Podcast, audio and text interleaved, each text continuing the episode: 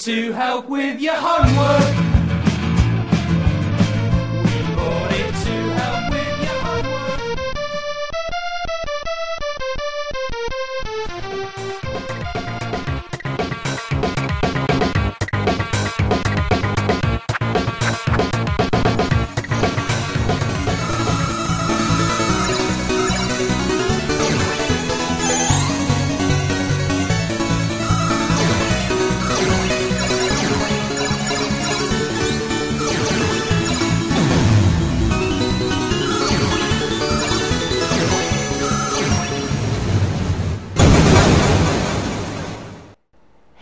Retrocomputaria, porque velho é o seu PC.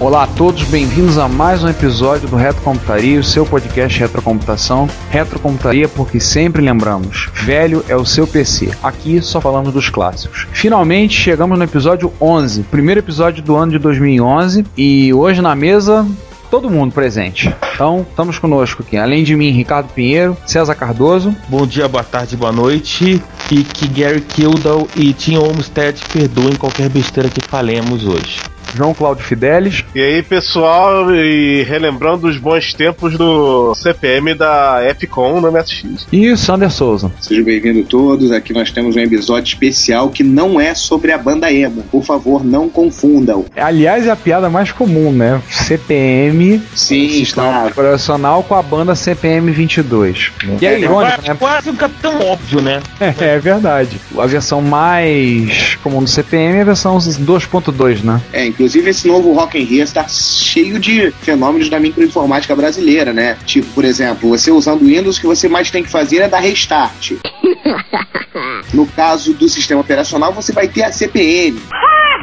Então você vai ter bastantes ícones da informática da década de 80 lá. Eu só quero saber qual é a piadinha que você vai ter que fazer depois dessa do Sander. Eu tenho. É que eu tenho o sistema operacional das copos, o Cine.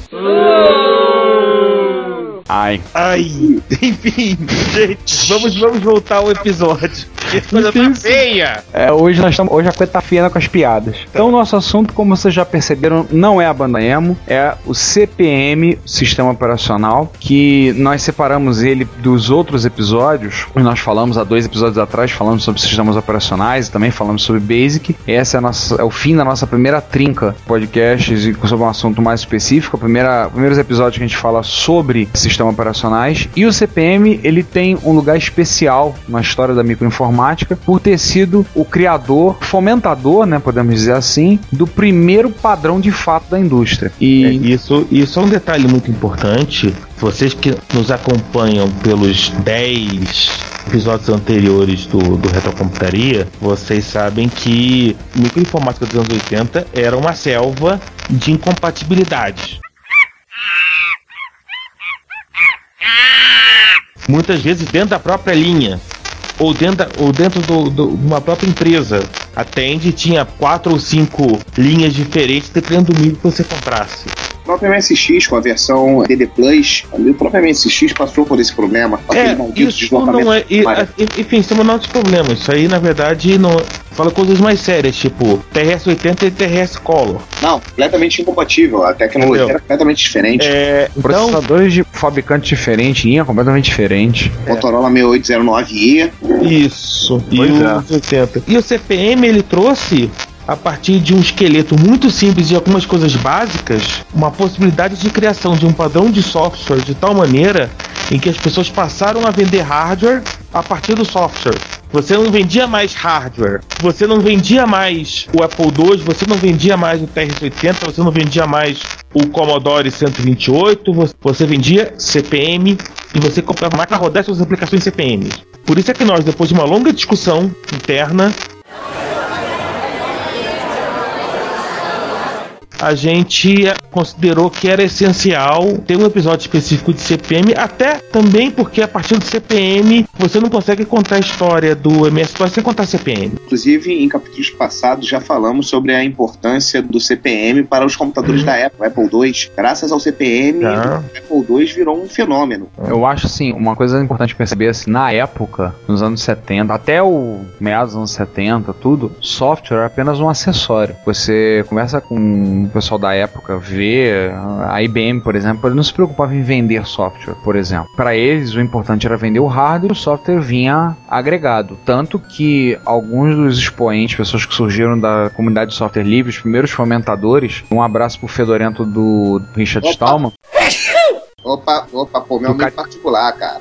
Ca- tudo bem, mas ele é catinguento, ele é Ah, fedorento. é, isso é sem, isso é sem dúvida. é do catinguento do Talman, pegou uma época que software, o código era aberto e criou-se um ecossistema em torno da época do sistema usado para os grandes portes que tinham, para os mini computadores. O grande porte sempre foi uma coisa muito separada e muito específica, mas os mini computadores, o Unix, que o pessoal aproveitou esse momento e, e se não se vendia software. Mas o CPM foi o primeiro padrão da indústria que fez com que a, a- as pessoas voltassem o seu foco para o programa e usavam, compravam o computador com foco para usar as aplicações, usar certas aplicações e era um padrão que você tinha várias arquiteturas diferentes que te conseguiam usar o mesmo sistema operacional. Enfim, já que a gente começou a falar de CPM, vamos contar um pouco do início, né, de como surgiu o CPM. A primeira versão dele é de 1977. No entanto, ele foi desenvolvido a partir de 74. Sim, vale lembrar que o criador, Gary Kildall, doutor, ou seja, ele tem doutorado, ele não é médico.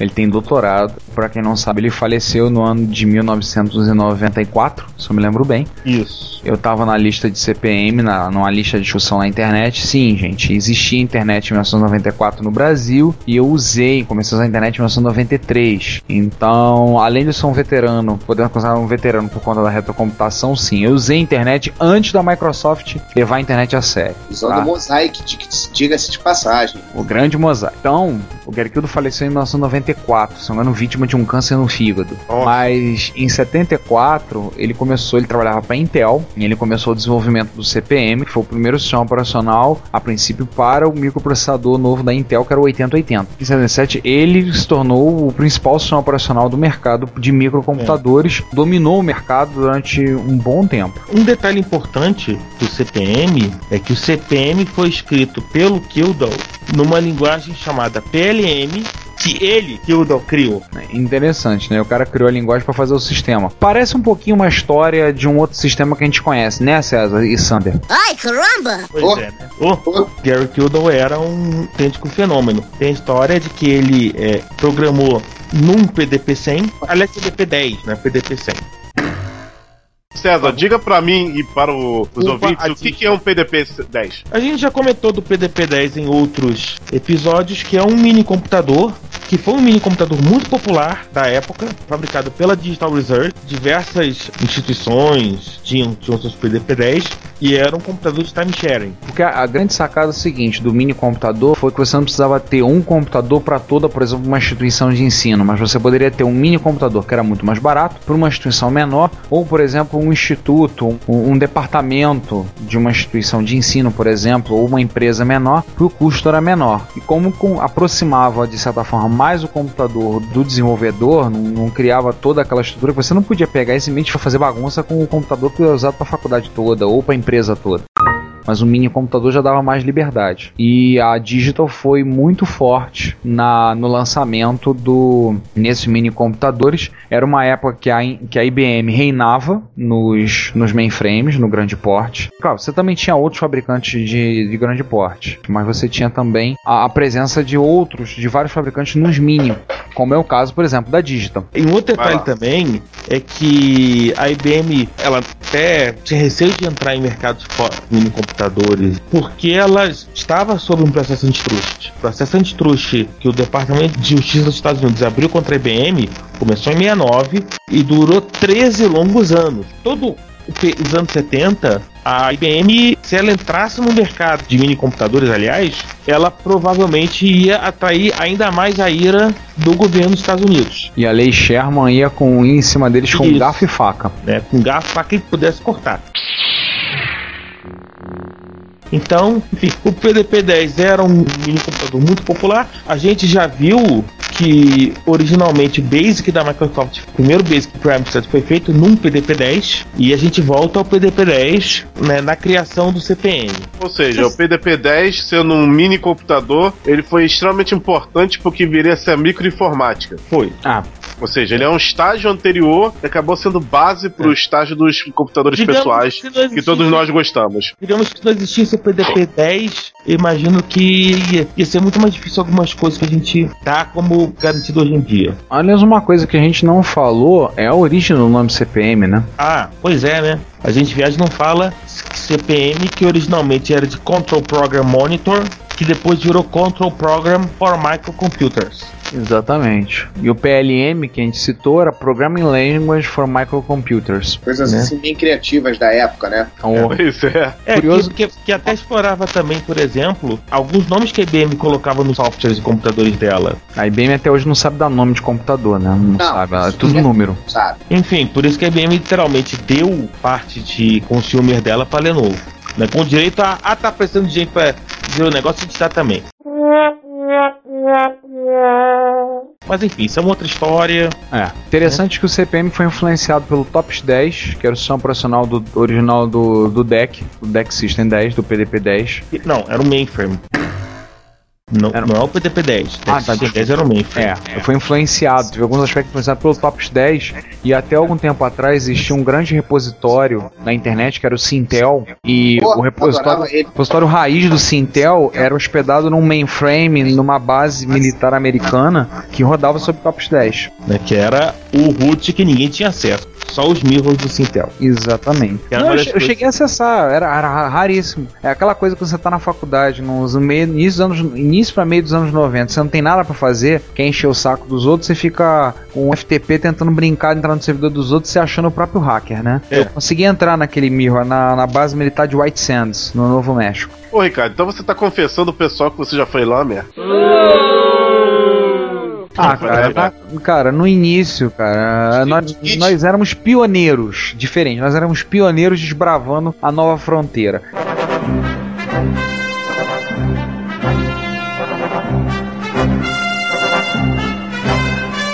Sim, era tudo um bando de lemer, mas fazer o quê? Agora, passeio por dentro do CPM até para vocês entenderem a lógica por trás do CPM, por que, que o CPM se tornou tão popular e tão fácil de exportar. O CPM era composto de três camadas. Primeira era BIOS. Sistema básico de entrada e saída, Ou Aquela camada que falava- operador de sistema, né? Com certeza. Isso aí no caso dos meus alunos. Que era a camada que falava diretamente com, com a máquina. É. Tinha a B2, Isso. É, o detalhe é que o nome BIOS se mantém até hoje, praticamente. Apesar do esforço da Intel de matar a BIOS como a gente conhece, que a rigor só conseguiu recrutar a Apple, a BIOS continua firme e forte por aí. É, O a- B2, B2, que era o sistema básico de disco, né? Sistema operacional de disco básico, Basic Disk Operating System, que era foi a parte do acesso ao disco. e o CCP, que era o Console Command Processor. também Basicamente o, inter- o, Shell, como a gente poderia falar em, em linguagem Unix. Mais moderna, chamaria de Shell. BIOS e, B, e B2 eram resistentes na memória e não podiam eh, ser sobrescritos. O CPM você podia sobrescrever. O CCP, aliás, o CCP, você CCP. podia sobrescrever uma aplicação. O que acontecia? O CCP era em 8080. Temos que lembrar a coisa: o CPM originalmente tem como alvo Intel 8080. Ele roda só Intel 8080. E numa plaquinha específica lá, que era a plaquinha de referência da, Digital Research. É uma plaquinha de Todo- desenvolvimento, né? Todo o resto do trabalho era feito pelo fabricante. Fabricante que tinha que portar. O CPM estava lá, o Z80, devemos lembrar, ele rodava sem problema nenhum instruções 8080. A BIOS, obviamente, tinha que ser Ele tinha um mínimo bootstrap em ROM. E a B-DOS também, na prática, acabava exigindo algum trabalho. É assim, interessante que a, a referência, a- a- o sistema mínimo de referência para rodar CPM tinha que ser um terminal com ASCII, né, que tivesse o conjunto de caracteres ASCII, um processador que rodasse código 8080, foi o caso depois do 8035 e o Z80, o mais popular de todos, mínimo 16K de RAM. Notem, garoto, notem crianças, não é 16 mega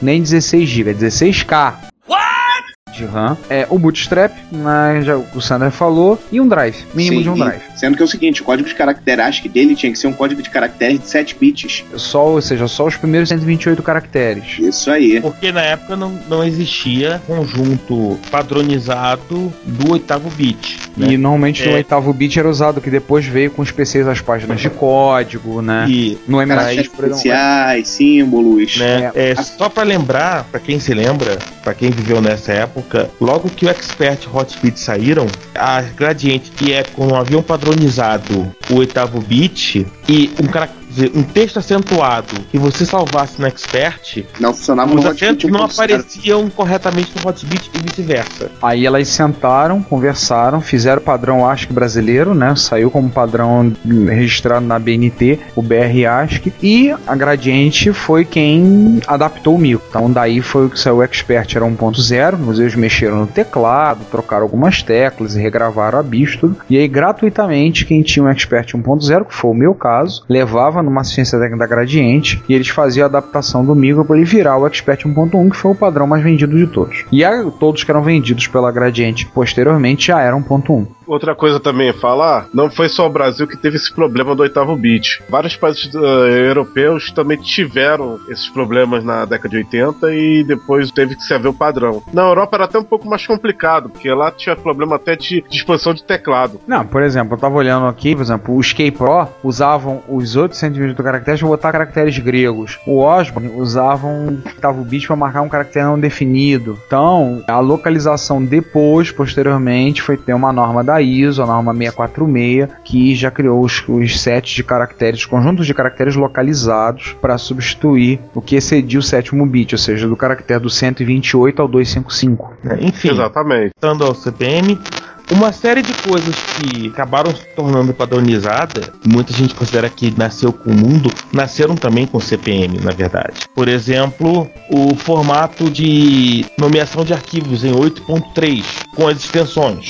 O nascimento para da extensão, né, com um três caracteres. Isso. Atribuição de unidades de drive. Porque o Unix, por exemplo, nas extensões, o Unix pode botar o ponto e colocar quantos caracteres depois da extensão. E você não é obrigado a colocar a extensão. Muitas vezes eles até colocam em ambiente Unix por uma questão de costume. Eu, quando escrevo shell script, eu sempre boto ponto SH. SH. Embora eu não seja obrigado a fazer isso. Mas no CPM havia a exigência de você separar o tipo do arquivo com base na extensão, que foi uma coisa que depois foi posteriormente adotada no MS-DOS. Tá aí uma coisa que a gente não lembrou, que eu me lembrei agora, que também foi virou para não. Pa- Sistema de arquivos FAT, File Allocation Table. ECA. ECA com E maiúsculo, mas Com C maiúsculo e com A maiúsculo. Não, e diga-se de passagem, FAT, diz FAT 12. Exatamente. FAT 12 significam que eram usados 12 bits para fazer endereçamento dos setores, o que permitia você ter no máximo, o que na época era estrondoso, 32 mega.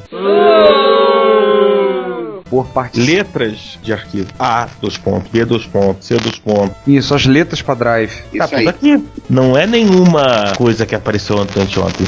Estamos falando de um sistema cuja primeira versão tem mais de 35 anos, caminhando aí para 38 anos. É um sistema vovô.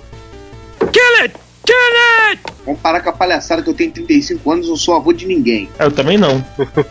Mas Não, enfim, Parou a palhaçada. Todos nós aqui somos trintões, somos balzaquianos. Pois é, eu não posso falar nada também que eu tô na saída dessa faixa etária. Pois é. Então, assim, lembrar que no caso, na B2 estava implementado o sistema de arquivos. Ah, isso o Fátima, a gente falou, lembrou. O CCP era o interpretador de comandos, que nós conhecemos, para quem mexeu com DOS posteriormente, como o command.com.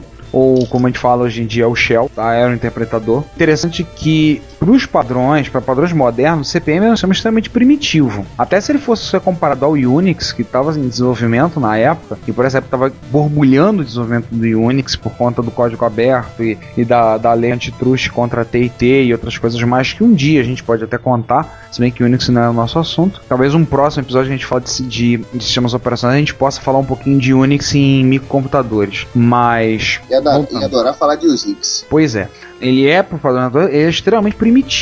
É apenas com bem básico. Mas você tem que lembrar que, obviamente, eram máquinas de 35 anos atrás. E era um padrão bem limitado. Uma arquitetura de máquina bem limitada. Era uma máquina que o mínimo tinha que ter 16K de RAM. O que, para padrões assim da época, era plausível. Mas por outro lado, o primitivo do CPM e o simples do CPM foi a grande força. Exatamente. Relembrando, o que você precisava mexer era na BIOS. O CCP era dado, era 8080. O B2 era dado. O que que você tinha que fazer? Mexer na BIOS. Pe- Pegou, trabalhou na BIOS, o seu trabalho de portar o CPM para sua máquina Z80 era muito mais simples do que o trabalho de criar um sistema operacional do zero. Com certeza. Ah, sem dúvida. E isso num mundo em que a maioria dos, dos fabricantes eram de pequeno porte, Era um mercado nascente, né? Então era um tinha- mercado nascente, era uma autêntica da vantagem absurda. Ninguém tinha dinheiro para pegar, tirar do bolso e bancar o trabalho de um conjunto de programadores para criar um sistema profissional novo. Que é um trabalho que, para os amigos que já fizeram, trabalharam em sistema operacional, sabe o esforço que é. Então, assim. Um abraço pra um monte de gente, inclusive, nesse momento.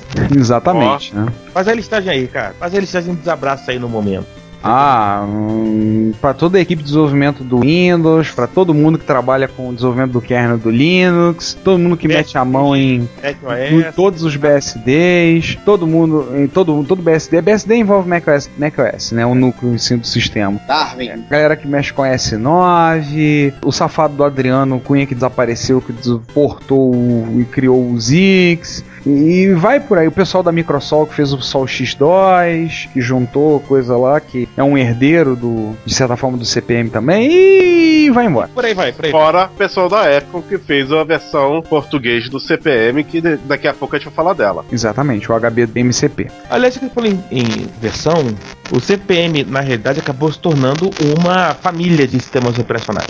O Unix é, um padrão de sistemas É. operacionais. O primeiro, a versão original, CPM, que depois virou CPM 80, a primeira versão um foi a versão 1.0. Existia ótimo, mas ainda tinha, era muito precária. A grande versão do CPM, sem dúvida, saiu em 79, foi o CPM 2.2. Não, não tem nada a ver com a bendita banda emo.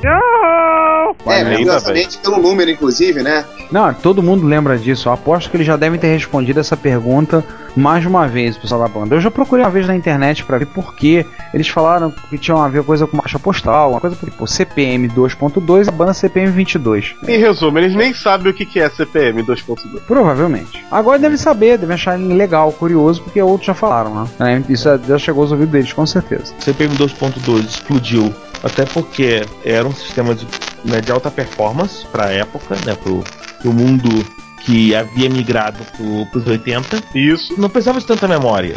O CPM rodava confortavelmente em 64 MB.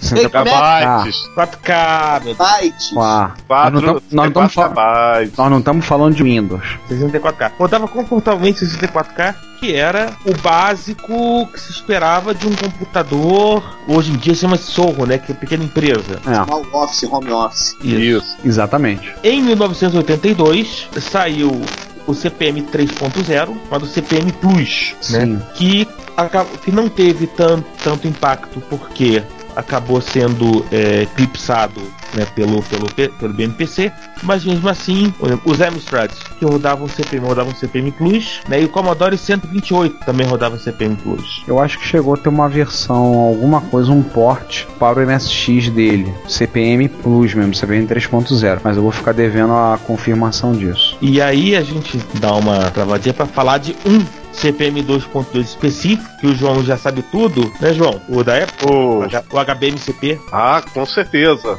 Ele o foi a iniciativa pela Apple. a- e ele é o primeiro, me corrija se se eu estiver errado, o primeiro CPM português que foi lançado. Primeiro e único, se eu não me engano. Primeiro e único, primeiro e único. Quando a Sharp lançou sua interface de drive, a- o, o HB3000, né? Famoso Tem HB3600. gente até hoje que, acredita, que não acredita na existência do, do HB3000. 3000 3600 pra ser exato. Tem gente que achava que a existência do HB3000 era que nem do drive da Gradiente. Ou tal É. como que no Game Forever, né? É, o- Existiu e foi baseado inclusive na, na interface de discos da Sony. Ou seja, era, era 100% padrão MSX. Ao contrário do que muita gente falava na época. É, foi aquela coisa da interface usar endereço de memória que era o mais aconselhado, mas muitas interfaces, como a da Microsol, usaram por portas, né? Isso. Porque eles derivaram, no caso da Microsol, eles pegaram a interface que eles tinham desenvolvido pro TRS-80 e adaptaram para MSX. E aí, assim, não é que por portas seja, seja melhor ou pior, mas assim, o padrão recomendava, era recomendável que fosse por endereço de memória o acesso da B2. Ah, então era por isso que era aquela porcaria. Exatamente. Tá, tá explicado, cara. Por isso que a Eu- gente, a gente usava. E no Brasil era o único lugar do mundo que a gente usa MSX a interface por porta. Então o que acontece? Esse CPM da Sharp não rodava em todas as interfaces. Ou o pessoal pateava, ou o pessoal usava uma versão em inglês que tinha por aí pateada, que era mais comum. Outra coisa também curiosa é que, é que, obviamente, exigia o uso de cartão de 80 colunas, aquele famoso cartão da Sharp que vinha o 9938 dentro, um dos maiores desperdícios de um chip que a gente podia fazer, né? Assim como a TK Works do Apple. Sim. O fato interessante é que o, o HBMCP aceitava a expansão de mais 64 KB da Sharp A máquina passaria para 128. para 128 KB e você transformaria o seu MSX, no caso o Hotbit, né, que é a proposta, apesar que tudo isso rodava no Expert, transformaria o seu MSX num computador 100% profissional. Que para utilizar um Multiplan, um Pascal, um DBase que fosse, seria perfeito. WordStar, WordStar, sim. Eu, inclusive- das aplicações. Eu cheguei a rodar na época o CPM na MSX com o WordStar, com o DBase. Inclusive, eu aprendi a mexer no, no DBase graças ao MSX, que me foi útil mais tarde em, alguns estágios, em algumas coisas. E posso dizer que rodava redondinho, 100% eficaz. Você usou o Registar também? Usei o WordStar e usei o DBase no MSX e, e com CPM. Não a versão da Sharp, uma versão em inglês. Tá, então vamos ver se você tá afiado. O que, que quer dizer o Ctrl KB? Ih, rapaz. Marca bloco. Opa! que beleza! Marcar bloco. Ctrl KK, fim de bloco. Pô, o usuário de WordStar tem que ter isso na veia. É mesmo. Cara, minha memória já não é mais a mesma. Ctrl Y. Ih, Apagar rapaz. linha. Apagar Eu, linha. eu esqueci tudo. Ô, lamentável. Mas se você acha que a família era só CPM, tá muito enganado. Não, pelo contrário. Porque a Digital Research, ela fez uma versão multiusuária do CPM chamada, imaginativamente, MPM. Imagina. Eles eram muito criativos, hein? Né? Criatividade, né? Ah, eles aprenderam com a IBM, com esse nome de criatividade pra nome, né? Sim, assim como o PC, né? Que foi pago uma- um bando de engenheiros e designers para pensar nesse nome, Personal Computer. Não, mas, gente, a criatividade em termos de nomes não era exclusivamente de IBM de Digital Research, né? A Apple também, na época do Apple II, usa- usava, tipo, os nomes Compact C, Enhanced E. Não.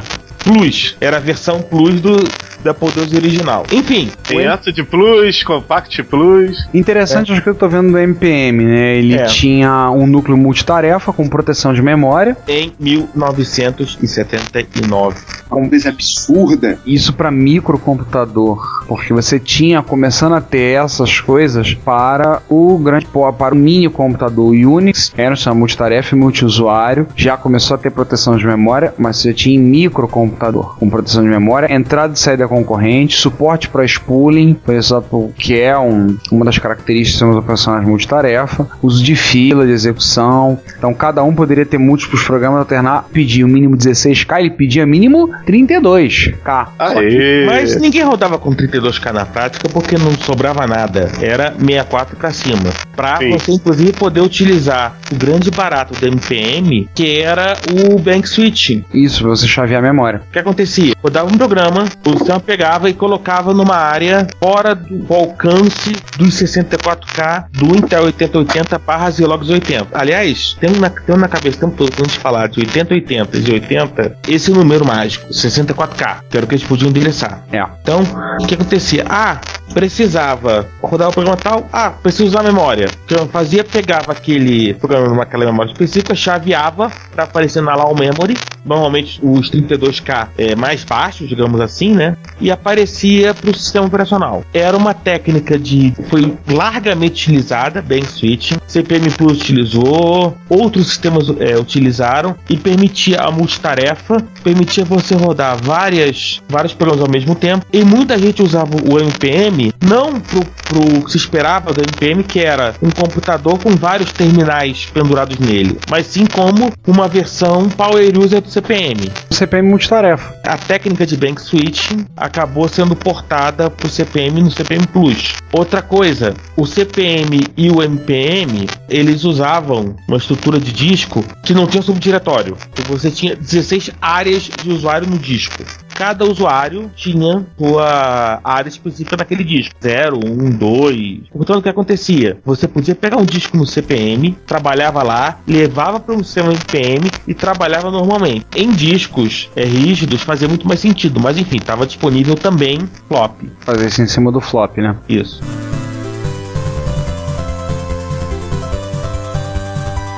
Bom dia, boa tarde, boa noite. Mais uma sessão de notícias do Retrocomputaria, porque velho, você sabe, é aquele PC que acabou de chegar na loja e hoje tem casa cheia. Ricardo, João Aê!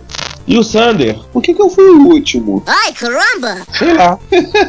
Discriminação só porque eu sou pobre? Como se a gente tivesse dinheiro. Boa noite, galera. Tem uma notícia aqui bem interessante pra gente começar do começo, como diz aquele redundante. Cool! A Basix, uma das pontas né, de todo o processo do MSX Revival, encerrou as atividades.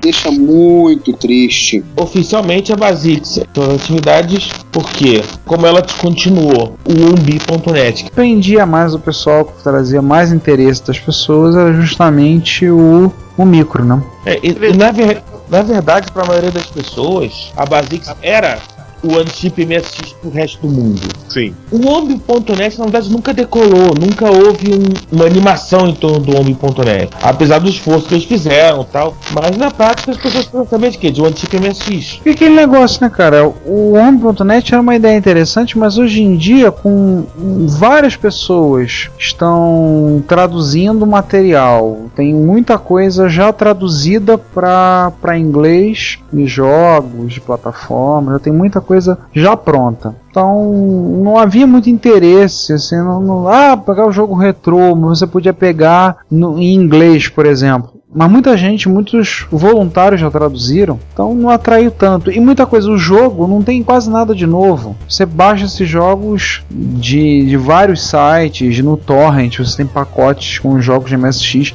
O pessoal do Tosec e de outros grupos aí disponibilizam pacotes com ROMs de jogos de MSX organizadas, tudo bonitinho, tudo certinho, uma forma, assim, um trabalho que deu. É, e, e, dizer, e além disso, é, muita gente acaba comprando é, remakes oficiais de jogos clássicos em serviços como o WiiWare ou sei lá. É, Mega Pulou. Não, o é legal. Ou Não, a gente tá falando, na- a gente tá falando comprando, a gente não tá Comprando. falando compartilhando.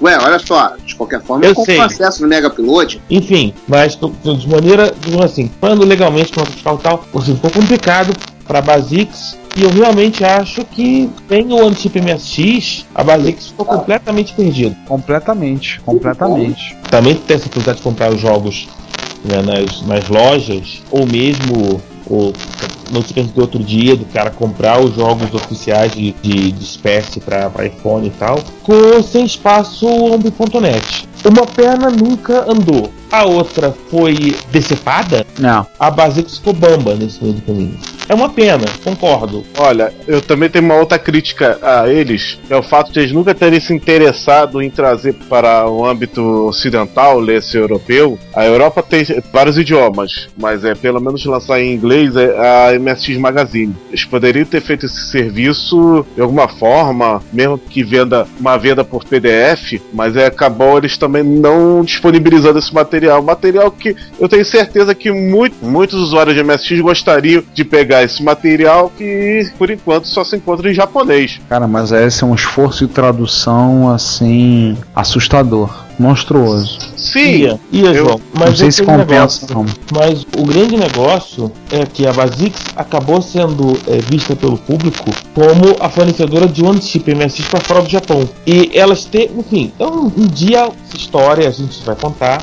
Bem, relativamente bem documentada Ah. por aí. Tipo, teve ali, faltou pouquinho pro Pro ACM é, ser vendido oficialmente fora do Japão. Como não foi vendido, todo aquele esforço que a, que a Basix fez acabou sendo jogado fora, naturalmente as pessoas vão começar a fazer outras coisas. Pois é. Na época, inclusive, a gente se inscreveu pra comprar pela Europa. Eu, César, o Quinto Elemento. E furou. Foi um balde de água fria. Enfim, pode se criticar à vontade a Basix, mas eu acho que é uma falta.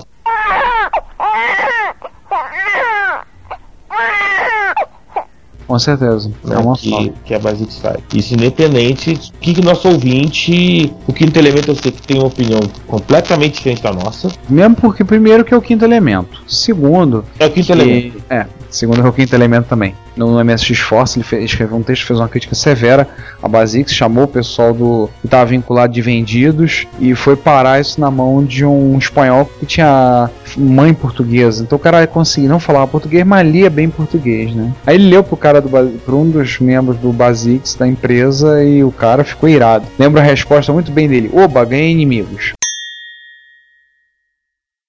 O que esperar do quinto elemento se não uma dessa, né? Verdade. enfim, Enfim, a gente espera aí, apesar dos pesares, lamentamos. espera que os projetos, o Project Egg em inglês avance, né? É. E boa sorte pro pessoal que montou a Basix aí nos seus próximos projetos. né? Pois é. E bola pra frente que atrás vem gente. Tu sabe, né? Bola Mato, pro mato e jogo de campeonato. Né? O pessoal de Commodore 64 já sabe onde vai gastar o dinheiro de Natal, né? Já não gastou, na verdade. Presentão de Natal pro povo do Commodore 64. IDE64 versão 4.1. IDE64 é um cartucho que pega o seu simpático Commodore 64 Ou CT28. e permite que ele suporte HDs, CDs, DVDs, zip drive, LS120, compact flash e troços IDE em geral. Tô vendo que ele vem com dois conectores IDE no tipo paralelo ATA. Você dá pra ligar com quatro dispositivos. Tem nele já embutido um adaptador para CF, Compact Flash. E também um conector para cabo USB. É, um mini USB para o USB. Aí eu pergunto, what the bodega is that? Um mini É. USB? O, o- a ideia do USB é fazer o quê? É você, é Ah, você sim. poder trocar informações com um, um- PC, entre o PC e a IDE64. Exatamente o que você está pensando. Ou seja, é sensacional e ela não para por aí. Não. Ela tem o próprio hardware, tem o próprio sistema operacional, que é a IDE642, tem os próprios utilitários. É, vejo que ela tem suporte para alguns sistemas como o GELS, o Wings, que eu não conheço. Nem- Driver para o Contic, Atenção, muito bom. muito bom. E você pode conectar nela outros dispositivos, que no caso a gente falou do um outro dispositivo que é o ETH64. Exatamente o que vocês estão pensando, é TH Ethernet. Exatamente. Ah, e tudo isso por 99 euros.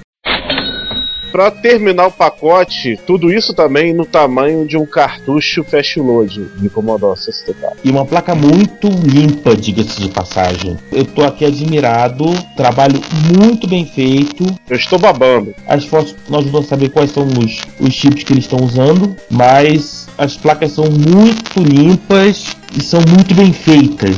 Muito bacana. Trabalho de primeira. Sim, sim, muito bem feitinho. Vale a pena, mesmo, mesmo que você não tenha Commodore 64 ou 128, vale a pena você ver o site, até porque é um fruto de quatro anos de trabalho. A última versão da IDEA 64, versão 3.4, foi feita quatro anos atrás, feita em 2006. Não é um projeto novo, é um projeto Não, que não começou em 1997. Mas o desenvolvimento começou em 1994. Aí começaram, fizeram, fizeram lá, realizaram. O pessoal vê que alguns acham que é somente instalar os dedos e sai, né? Não, não é.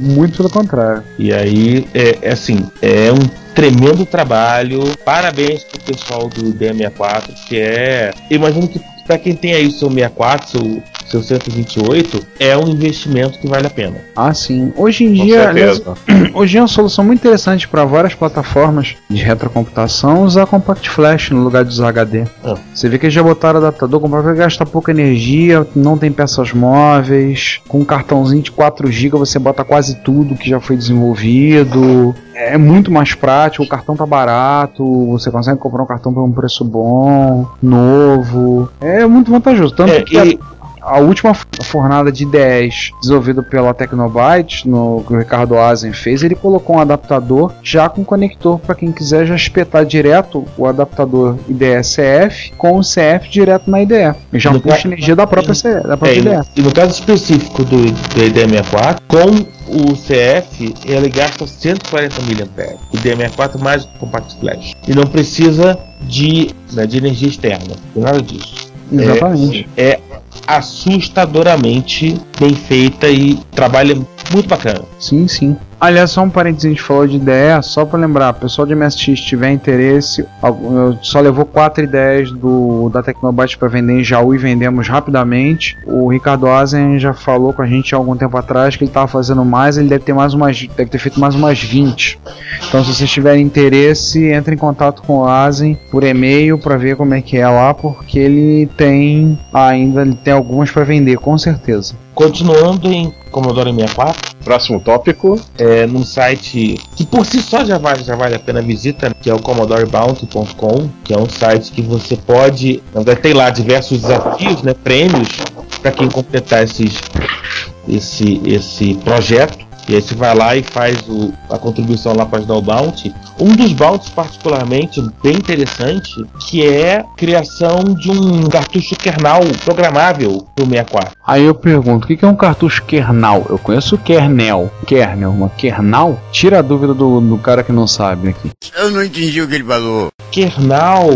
Não kernel, vamos dizer assim, mas é o sistema operacional residente em ROM dos Commodore de 8 bits. Hum. É, Chama-se kernel. Então é um cartucho programável, no qual você pudesse botar esse sistema operacional residente em ROM. Na verdade, É. se você alterar, seria uma memória que você poderia ser reprogramável, né? Isso. Junto vai o link da Wikipedia kernel, onde que o Google reclama. Você não quis dizer kernel? Não, kernel mesmo. É é a primeira coisa que vem à cabeça. É kernel, escreveram kernel errado. Assim, vale a pena, inclusive, para ver que o trabalho de definição do, projeto do Bounty ele é muito meticuloso. Por exemplo, para o programador que aceitou o desafio de ganhar o dinheiro do, do Bounty. Por exemplo, o cartucho tem que ser demonstrado num vídeo público, botando dois kernel ROMs diferentes. E tem que ser confirmado por um, abre aspas, auditor independente, fechar. O, o design. Você não pode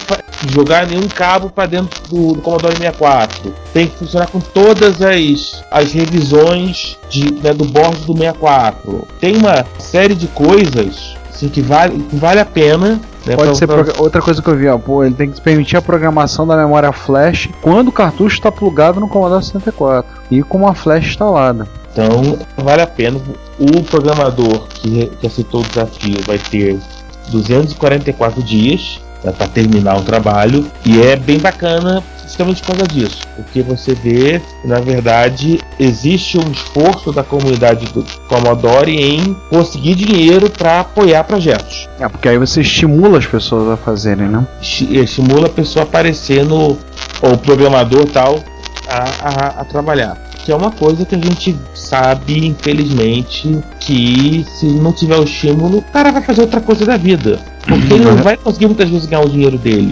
E ele vai parar de fazer projeto dele para tocar a vida, ganhar dinheiro, com que ele porque tem que se alimentar, tem que alimentar a família, essa coisa toda. É, no- nós já vimos isso acontecer, inclusive, na comunidade MSX, né? Mais de uma vez. Eu acho que vale a pena. E aí vamos, vamos falar de festa então? Vamos? Opa, Dia 27 de novembro de 2010. É, já passou um pouquinho. Já passou mais um mês, mas ainda tá em tempo, né? 20 anos da Army.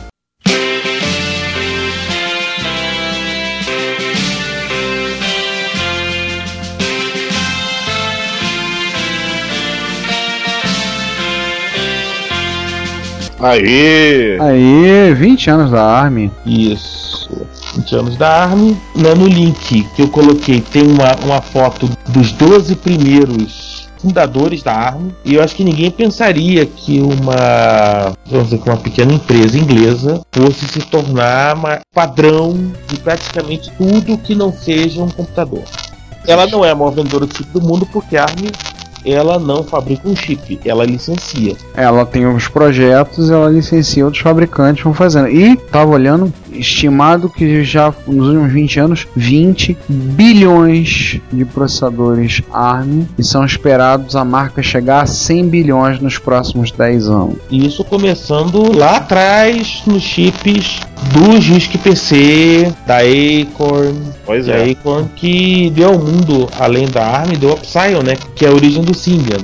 Exatamente. Então, a Acorn é uma empresa que, cujos filhos impuseram uma marca ao mundo, digamos assim. É, abrindo parênteses que a ARM, que, que, o- que começou lá com o Electron, né? Também conhecido BBC Micro, ela ficou aí como referência mundial, enquanto que empresas que eram mais, como posso dizer, mais vedetes dos ingleses, que era a Sinclair e a, a Amstrad, hoje em dia não tem uma participação tão efetiva nesse mercado. O, o bacana que eu acho que da ARM por conta do, do, do, do formato, do feitio como é e a origem, né? Acho que a coisa mais legal é que tem tudo a ver com retrocomputação, com a sua origem na Acorn. Na verdade, foi uma divisão, ela surgiu de uma divisão de projetos. A ARM surgiu como uma divisão da Acorn e acabou crescendo, acabou criando um caminho próprio. Tanto que dos 12 fundadores, alguns vieram da Acorn. Tudo continuam até hoje com cargos na, na própria ARM. Verdade. Pô, bacana, cara, bacana. Eu tenho uma simpatia para os professores da ARM. É. Eu acho muito bacana dispositivos embarcados. Sempre achei. Aliás, É, é, eu particularmente acho que a ARM vai dominar o mundo. A ARM já domina o mundo.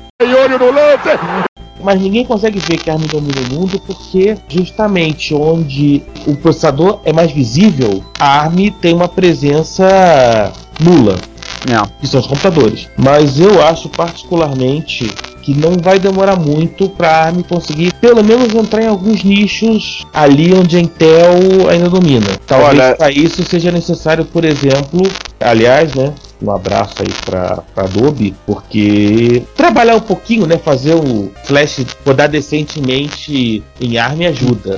Né? Pois é. verdade. meia do, com o mesmo clock de ARM, você nota claramente que o meia está muito melhor otimizado. E goste-se dos jogos ou não, Flash hoje é parte essencial da experiência web. Sim.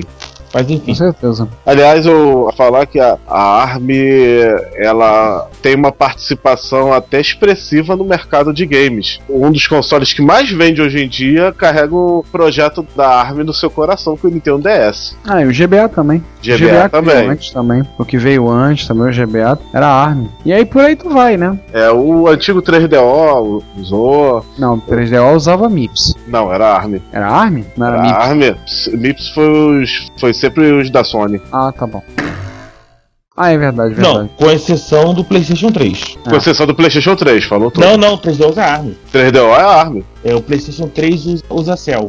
Na verdade é o, né, o PowerPC que tomou, né, tipo, passou, comprou todas as marombas que ele achou né, em loja de maromba, fez um mega misturadão de tudo, tomou e descobriu que embruteceu de uma hora pra outra. Cuecão de couro, mano!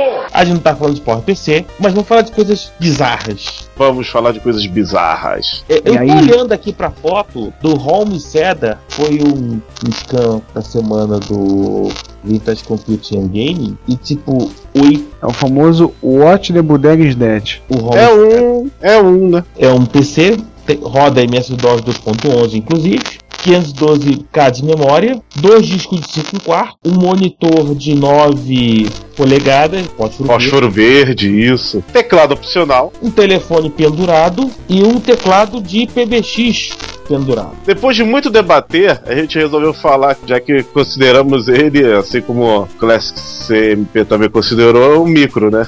Mas é. ele, fácil- roda MS-DOS, ele roda MS-DOS versão 2.11. Pois é, Tudo bem, o drive de disquete, a memória e o monitor não são características preponderantes para definir ele como um computador. Mas rodar DOS, 2, versão 2.11, isso aí já muda de figura. exatamente. Mas que ele é bizarro, é, porque a aparência dele parece tudo, menos um computador. Até- Até porque tem um detalhe: a Home ela era vendedora de sistemas de PBX, de telefones. Então, naturalmente, foi um caminho que muita gente tentou nos anos 80. Nos comentários do, do link que a gente passou, acabei achando um displayphone da Nortel. Também era muito parecido, que era um computador enfiado numa caixinha de telefone de mesa. Esse não tinha drives. Não, não- até porque ele é mais antigo, ele é de 82. né? O Home Cedar é de 1980 e... Cinco. Então, o telefone tinha, o modem dele era de 300 é, BPS, né? Enquanto o Cedar já vinha com 19200. Mas pô, era uma lógica da época de, né, de juntar computador e o mundo da telefonia, né? Antes que hoje em dia, na verdade, ninguém pensa, a gente não pensa nisso porque a maioria das empresas ou adotou ou está adotando ou vai adotar VoIP. né? Então, não faz sentido, na verdade. Mas na época se explorou esse caminho. Só sobraram as bizarrices. Pois é. Acho que depois desse choque, eu acho que só resta mandar um abraço pro pessoal, né? Pois é, um abração a todos. Espero que tenham gostado do, do episódio. Vem mais por aí. Muito E estamos começando o segundo ano de retrocomputaria. Agora que ninguém segura a gente. É verdade. Agora, sai da frente.